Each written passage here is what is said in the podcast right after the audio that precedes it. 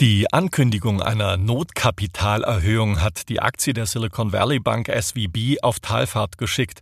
Die Anteilscheine der kalifornischen Bank, die Tech-Unternehmen und Startups fördert, stürzten gestern um mehr als 60 Prozent ab. Die Probleme sind zum Teil selbst verschuldet. Das Unternehmen hat es in den vergangenen Jahren versäumt, sich breiter aufzustellen. Es versorgt fast nur die Tech-Industrie und kaum andere Wirtschaftszweige. Hinzu kommt, Viele Start-ups und Unternehmen verdienen gerade nur wenig Geld. Das würden sie normalerweise bei ihrem Finanzinstitut parken. Tun sie aber nicht. Jetzt steckt die Bank also in großen Schwierigkeiten. Vor allem haben viele Startups ihre Einlagen am gestrigen Donnerstag aus Furcht vor einer Pleite schnell zu anderen Banken überwiesen. Und sollte es tatsächlich zu einer Pleite kommen, dann könnte das auch schwere Auswirkungen auf die Großbanken der USA haben.